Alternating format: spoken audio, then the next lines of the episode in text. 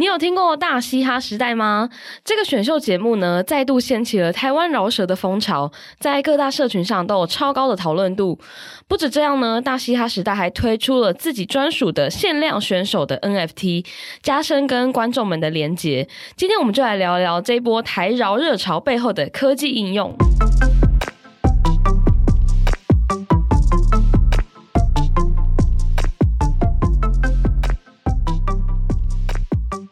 好的，今天呢，因为我们需要聊这个 NFT 啊，或是一些跟区块链相关的应用，所以我们邀请到是好久没有在我们记者茶水间出现的静源。Hello，大家好，我是静源。大家哎，前前有看那个 Web3 Plus 吗？有，因为你不是逼我们都要看吗？因为跟他在这个广告一下 Web3 Plus，这是数位时代在今年初最新成立的区块链媒体哦，所以就是我们在这个，我们是一个全新的媒体跟独立的网站哦，就会关注各种就是区块链好玩跟有趣的应用，大家。可以订阅我们的电子报跟赖官方账号。好，还有我们还有直播，大家可以看。好，工商时间。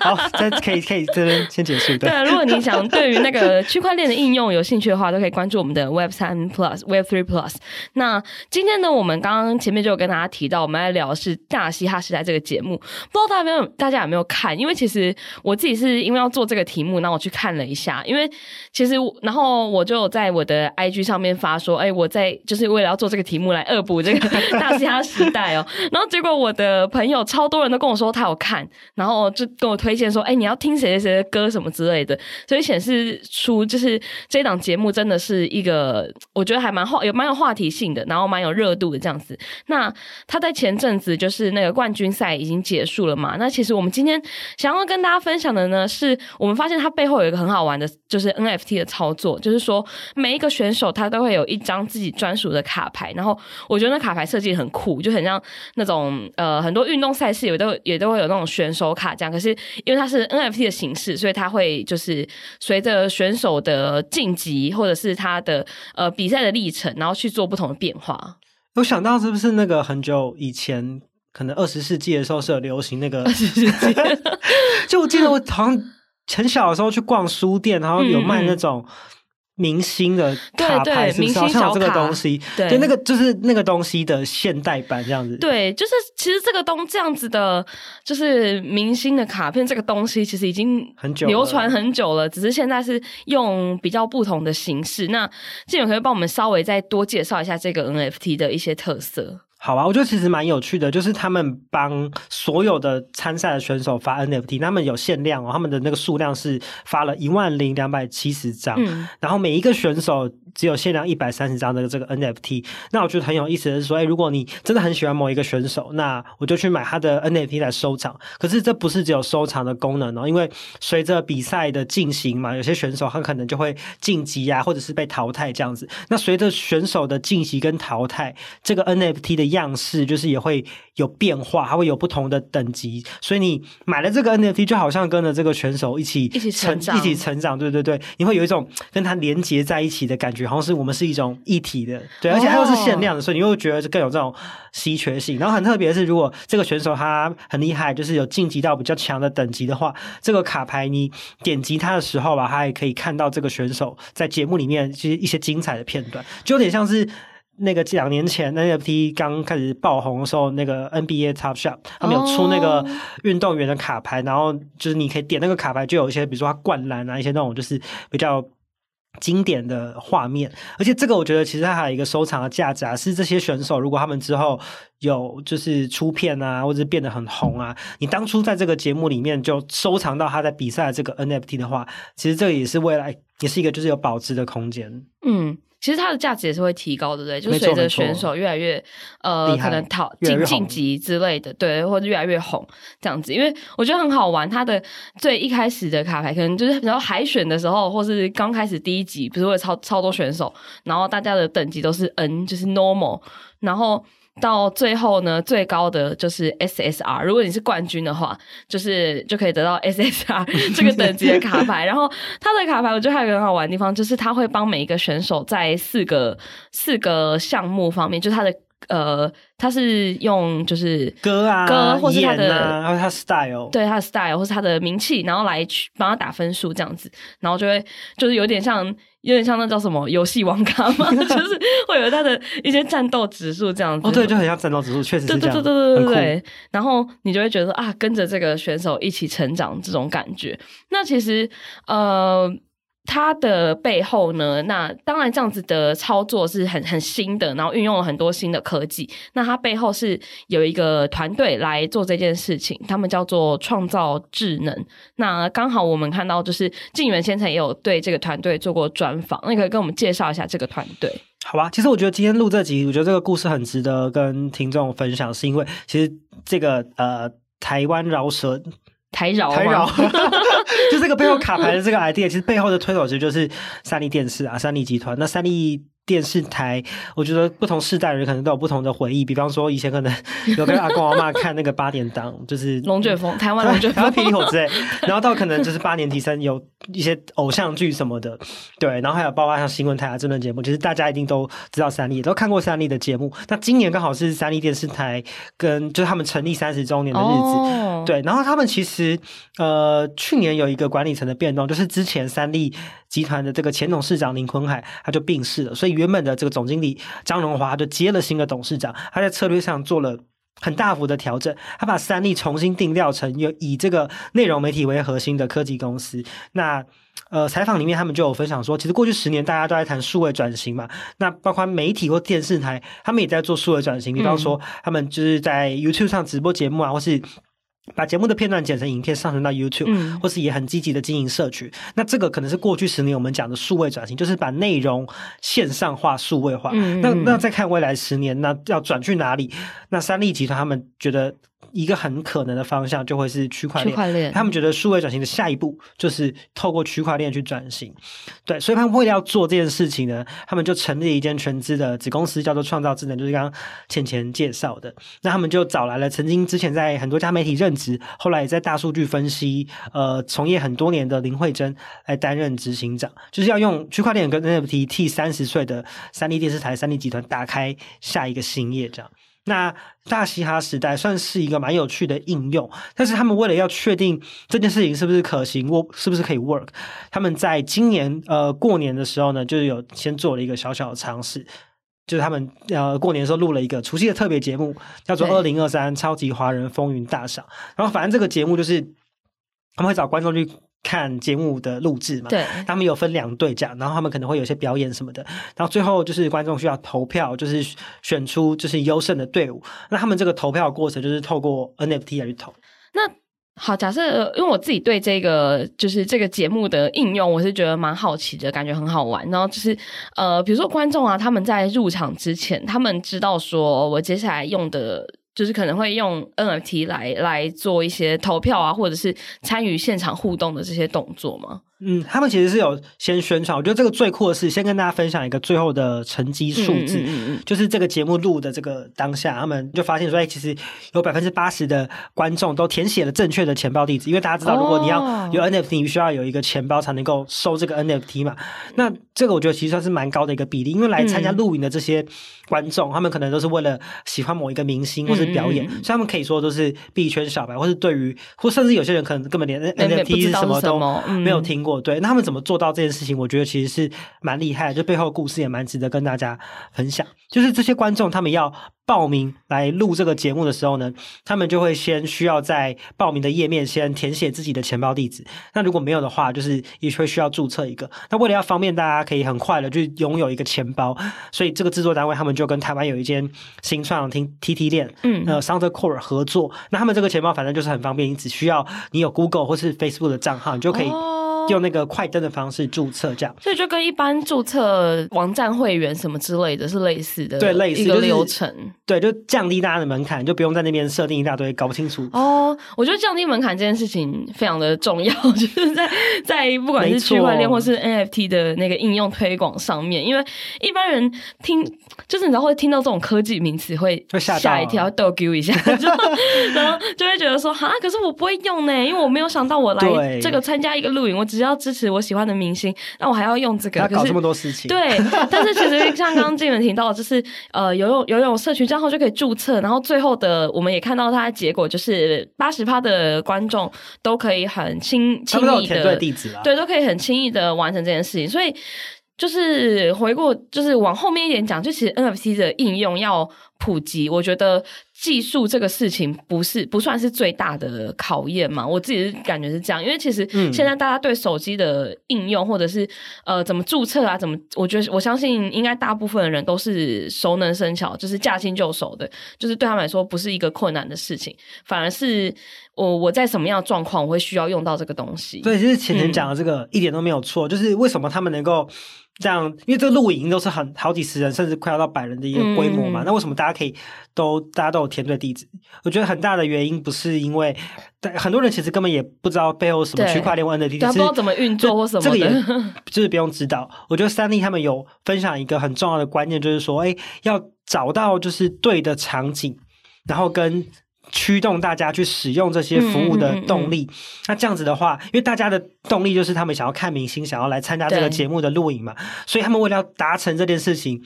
替自己喜欢的艺人或是团队支持投票，所以他们就会愿意去使用这一些可能区块链或是钱包或是 NFT 的这个东西。所以我觉得就是呃，怎么样去找到对的场景，激发大家的动力，是未来区块链技术各种应用要普及很大的一个关键。所以这个 NFT 大家在报名录节目。录影之后，你就会收到。那你录影当天，你这个 NFT 就是你参加录影的一个门票。嗯，然后在节目录制的过程里面呢，你可以透过。扫描 QR code，然后去用钱包就是操作，然后用 NFT，你 NFT 就是票，然后投给你喜欢的这个队伍，oh. 对，所以这个也算是蛮特别的一个呃节目录制跟互动的过程。对，这这个也是三立旗下这个子公司创造智能他们小试身手的第一个 case。反正我觉得结果对他们来说应该是很成功的，的所以才会进行到就是下一步前前刚刚在节目开场分享的大嘻哈时代选手卡牌这个应用。对，因为我觉得大西亚时代这个卡牌应用，我自己觉得还有一个，就是我们刚刚讲的，就是可以跟选手一起成长的感觉。因为我就是稍微想一下，以前其实我们在我们我们就是可能七八九年级生。的小时候，其实选秀节目就已经 很，很多七八九 七八啦七八，我想说假装年轻，反正就是我们小时候那个选秀节目就已经很红，就是从那个超级星光大道开始，应该很多人是跟着这些节目一起成长。可是以前的互动方式，就除了你每周准时收看，然后以前没有 YouTube 可以听歌，就是你可能就是顶多是买他的专辑，就是可能节目结束之后他们有出一些合集，然后最多最多你就是买买周边，然后买专辑，然后去签唱。会大概的互动方式就是只有这样，嗯、可是大虾时代它就是除了刚刚讲，就是可能他把很多的节目都放到线上，然后就可以引起很多讨论啊，就是可能留言，然后再加上这个 NFT，所以我觉得是一个呃，像刚刚讲，就是因为三立已经是一个三十岁的电视台了，就是在。呃，它的内容创造已经是很成熟的过程中，然后再继续延续不同的做法，让可能更多不同的人或是不同世代的人可以再接触到这些节目，这样子。对啊，因为其实电视台经营上也有一些挑战，比方说像传统电视台，他们一定会面临观众老化，或者是他们营收成长瓶颈，因为不可能都只是靠广告，也是需要有一些新的商业模式嘛。所以，呃，三立透过这个。两个案例，两个节目的案例去小试身手。那他们其实今年想要做的事情，其实是非常大的。他们在前一阵子呢，推出了一个自己的 NFT，叫做弯岛乐园。Oh. 那总共发行了三千枚。然后有十二个不同的造型，然后就是可以让大家再来贩售。就我记得蛮快就已经卖完了。这个 NFT 它的赋能会是什么？所以呃，就三立透过那两个节目小试身手之后，这个 NFT 它就是会整合整个三立集团旗下各种的娱乐 IP。哦、所以这个弯岛乐园你可以把它理解成三立集团的娱乐会员通行证。哦，对，因为其实三立下面有很多节目嘛，因为它有就是娱乐台跟新闻台。对，那比较知名的像是完全娱乐啊、综艺大热门啊、大嘻哈时代。啊，等等的，那还包括他们可能呃，还有一些实境秀节目跟新闻台这样子，对，所以呢，他们想透过 NFT 把他们旗下这些节目的 IP 活化，然后进一步的去跟喜欢这些节目内容的呃粉丝观众有更强烈的连接。Oh. 对，所以如果你有这个 NFT 之后，你就有机会可以参加刚刚讲到这些很热门节目的录影啊，或者是实境秀的呃。你可以去参参参加录影这样。对，然后比如说像有些 剧，对他们有拍一些剧，甚至你可能他们也有说，也许之后会设计让大家。透过这个 NAB 投票去决定一些剧情的走、哦、走向，这个很好玩。对，所以你就可以更深入的去参与你喜欢的这些节目或者是他们内容的 IP。其实我觉得这是某种程度上是不是一种粉丝经济的转型？就是以前都是比较单向的，嗯、就是粉丝跟偶像或者是他喜欢的剧、喜欢的节目的关系就比较单向。就是我就是呃，我看你的节目或者我花钱支持你，然后呃，让让。让你知道 有我我有我这个粉丝这样，对，当当然就是一般明星是不可不太可能知道，但是但是有了这个 NFT，有一种好像。更增加互动的感觉嘛，就是粉丝会觉得说更紧密了，对，更更紧密。就是你参与的不只是你最后看到的成果，就是你在成果的产制的过程之中，你也有机会可以去参加。你可以参加节目录影，或者是甚至像纪文刚刚提到，就是决定某一些剧的剧情走向，这样我觉得是一个还蛮好玩的转型方式。对，因为以前内容真的很单向，就是他们嗯就决定拍拍什么剧情，你就看什么，对对对。嗯，他们现在这样就是用。发 NFT 的方式，其实就某种程度也变得更像是在经营一个社群啊，就是不是说哦，我给你什么你就接受，嗯嗯，是你可以一起进来跟我们一起创造一些不一样的东西。我觉得那个跟观众之间的关系是有一个很大的变化。嗯，所以他们其实不只是要自己推，他们也希望可以。因为他们为什么要成立一间子公司？为什么不三立自己做就好？嗯、是因为他们希望把这件事情，呃，还有他们累积的一些成功模式，就是复制，然后甚至是规模化、商业化。所以当然，呃，他们的节目自己去做实验，然后玩脑乐园他们自己在三立里面自己做，这是三立集团他们自己想要做的事情。可是创造智能，接下来他们要做的事情是，他们要成为一个呃替品牌发行 NFT 的。哦平台，所以他们其实想要做的是比较 to B 的生意。那为什么就是三立他们有这个想法？不是这样说，就是他们为什么 有这样子的？就是为什么他们可以做嘛？就是他们为什么有这个本事可以做？大家你也想问，为什么不是其他的什么新创或是科技公司？对，其实上次在采访里面，三立有分享说，呃，他们统计了去年二零二二年三立旗下所有的节目，就包括像新闻台、娱乐这些东西，他们这些呃影片在各个社群平台的影片观看的总次数，在没有下任何广告跟行行销预算的情况下面，就一整年这些节目加起来有七十。二亿次的观看次数，所以他们其实是知道怎么做内容，也知道怎么样创造流量。对，没错，对对对。所以他们的意思是说，哎，他们为什么可以做一个 NFT 发行平台？他们有什么本事？因为他们就是很懂内容行销，哦嗯，知道热点在哪里，对他们知道怎么看什么东西。没错，这一点都没错。对他们就是 很擅长这个，所以这个就是他们做社群跟懂内容行销，就是跟其他新创或是科技公司。最大的不同，那他们这个 NFT 发行平台预计会在今年七月的时候上线，然后他们主主要提供的服务就是帮品牌啊、企业去提供 NFT 发行的解决方案，这样。然后他们甚至之后还规划想要打造一个娱乐性质的元宇宙，可以让各种不同品牌的 IP 在上面互动。不过因为他们现在就是还没有推出，所以其实也还没有太多的细节。对，但是有这个愿景就对了。对，但是可以想象的是说，这个东西并不只是三立集团他们里面自己在做，他们反而是呃。再更上一层，就是把这个东西变成是可以赚钱的一个新的生意。对对对，嗯、就是把他们的成功的经验变成是一个 to B 的服务。我觉得这个算是，如果我们看整个三立集团转型一个策略，我觉得蛮特别的一点。对啊，那他们不知道是那个钱钱会有兴趣买吗？如果你真的很喜欢会啊某一个粉丝的话，对，我也觉得我不是我很喜欢某一个偶像，我是粉丝。对啊，我真的觉得好像如果我真的很很喜欢某一个歌手，我是一个乐团，如果我。透过这个 NFT，我可以跟他有某一种程度更深入的连接。我觉得这是一件。很棒的事情。会啊，因为因为我本身是资深迷妹，就是我买过很多各式各样的，像我们刚刚前面讲那个什么书局卖那种小卡，我以前买过吗？我买过超多张的啊。然后所以现在换成这种 NFT 的模式，我觉得也蛮棒的。然后如果我是大西亚时代的粉丝，然后特别支持、特别喜欢哪一个选手的话，就我我应该会去买这样子。所以我觉得这也是一个很棒的应用。那我想到就是呃，我们呢，如果你之后呢想要知道说，哎，NFT 到底还有什么新应用，或者是呢，在区块链上面还有哪些新突破？你就是要看我们的 Web3 Web3 Plus。最后那边 结束再工商一次，对，再工商一次，记得再跟大家介绍一下，你们就是会有哪些？你们现在有个 Podcast 节目跟直播，对不对？对，就是每天呃网站上都会有最新的更新。那我觉得其实我们大家一个特点就是。